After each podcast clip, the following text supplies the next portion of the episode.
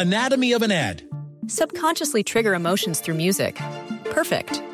Define an opportunity. Imagine talking to millions of people across the U.S. like I am now. Identify a problem. Creating an audio ad is time consuming. Offer a solution. Utilize cutting edge AI. Imagine creating all that in under 30 seconds. Well, we did to create this ad. To learn more about AI in the audio industry, download the white paper from audiostack.ai. Recibe todo el panorama informativo en podcast 88.9 Noticias. Información que sirve. Tráfico y clima cada 15 minutos. Una imagen de esas que, que da una rabia, un coraje. Son de esas cosas que te dan ganas de decir, ¿y qué hacemos? No? ¿Y qué hacemos? Se hizo viral la imagen. Una, otra, otra, otra, otra, otra, otra, y las que quieran. Motocicletas derrapándose. Nos platicaba de esta historia Manuel Hernández eh, hace dos madrugadas en el reporte de qué pasó en la madrugada. Avenida Canal San Juan.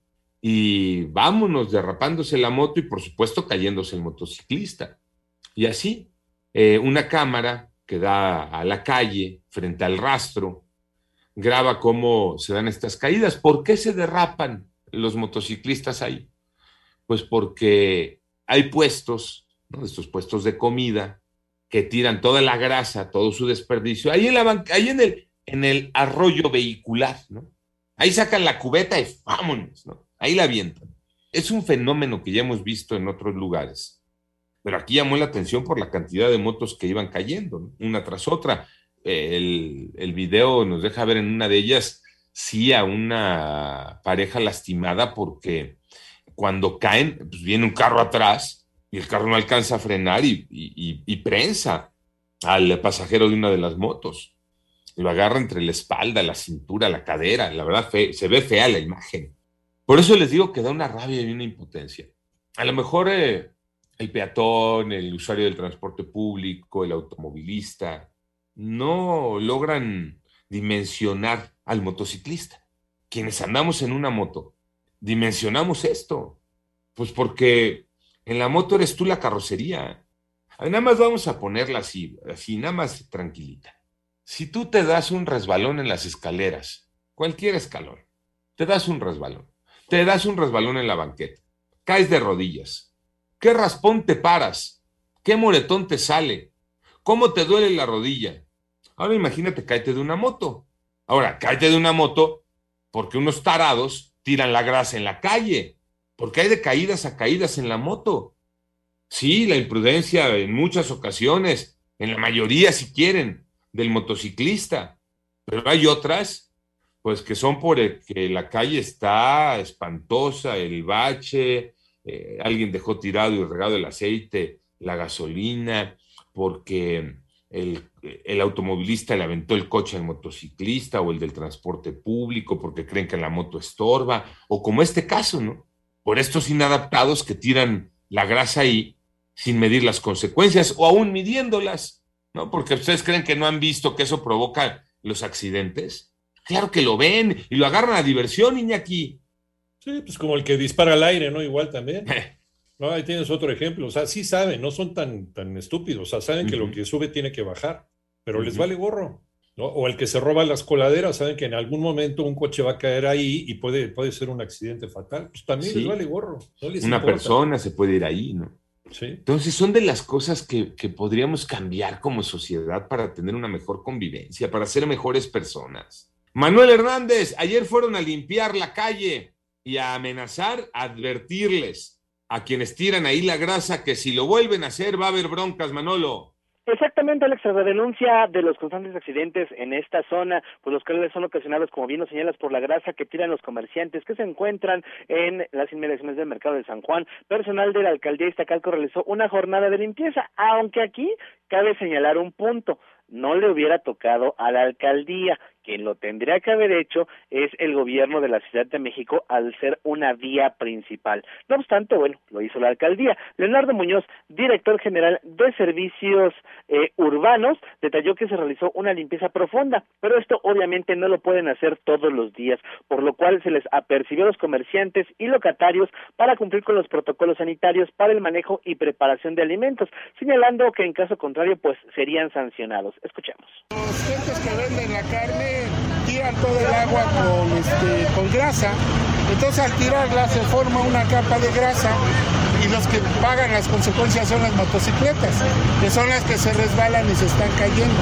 Vamos a echar jabón, vamos a empezar a lavar y luego entra el Bactor, que esa presión, esa presión hace que la grasa se vaya yendo. Otras ocasiones, pues la ley queda simplemente en letra muerta y es que desde junio de 2019 el gobierno capitalino pues indicó que los comerciantes, no solo de este punto, sino de toda la capital, están obligados a separar y almacenar grasas de origen vegetal y animal, pero ya sabemos que hacen caso omiso y tras realizar el lavado, pues simple y sencillamente avientan el agua a la cinta asfáltica. Escuchemos de nueva cuenta a Leonardo Muñoz.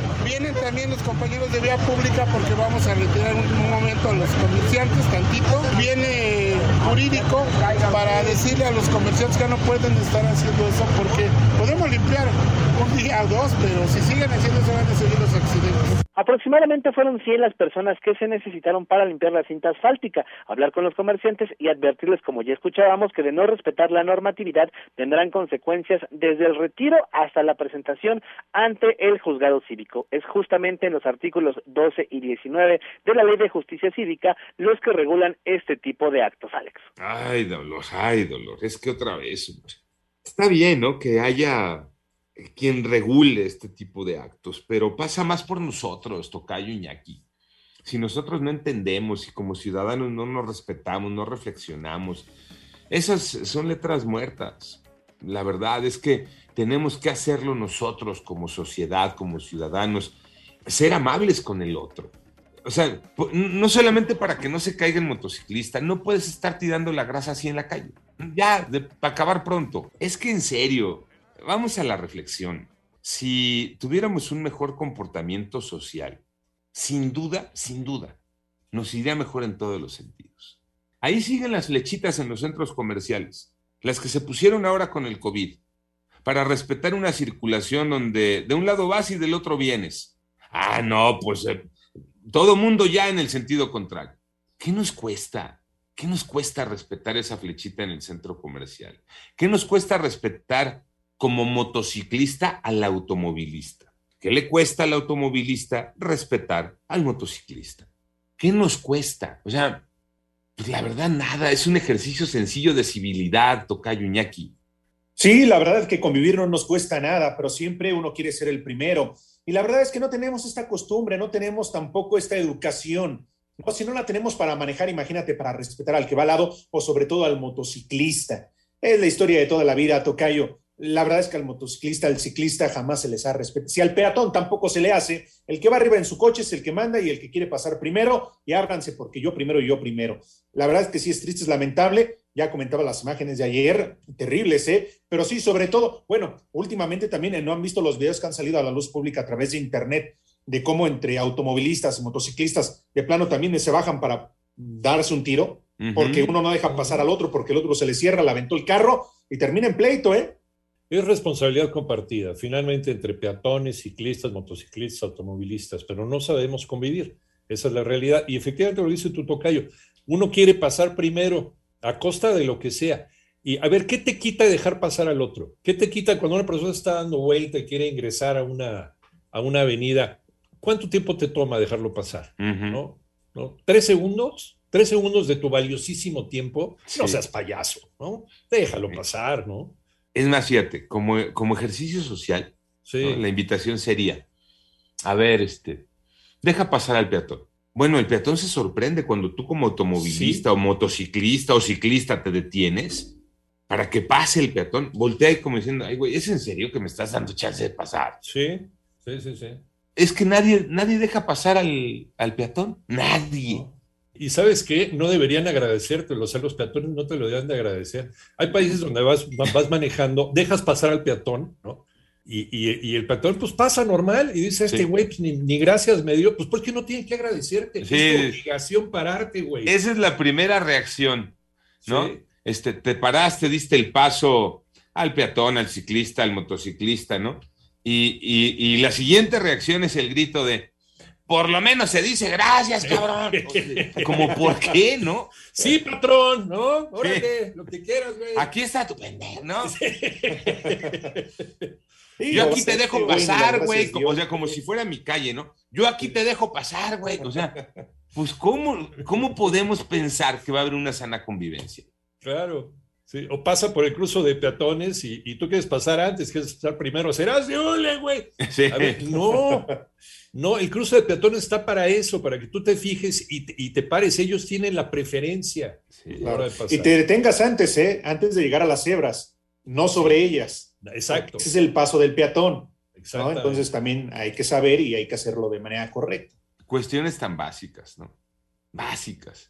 Ojalá y, y le entendiéramos un poquito para respetarnos y, en serio íbamos a tener una mejor y más sana convivencia.